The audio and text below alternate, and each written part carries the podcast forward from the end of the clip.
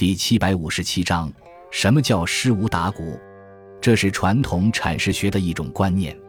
最早提出这种观念的是西汉的董仲舒，其在《春秋繁露·精华》中言：“诗无达古，亦无达战。春秋无达词。”稍晚的刘向也在《说苑》中提出了类似的“诗无通古”的观点。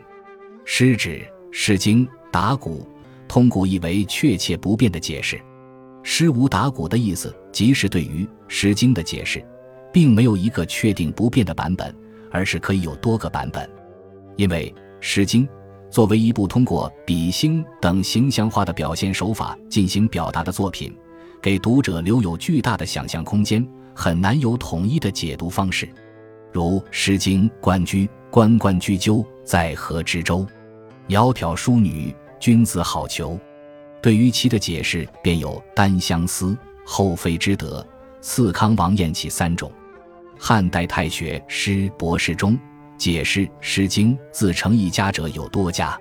对于其他文学作品的解释也同样如此。文学作品一旦成型，鉴赏者的出发点、心理、情感状态不同，便可得出不同的解释。所谓仁者见仁，智者见智。法国诗人瓦勒利曾言。诗中章句并无正解真旨，作者本人亦无权定夺，因此，对于文学作品的鉴赏与阐释，没有对错之分，只有精彩与否之分。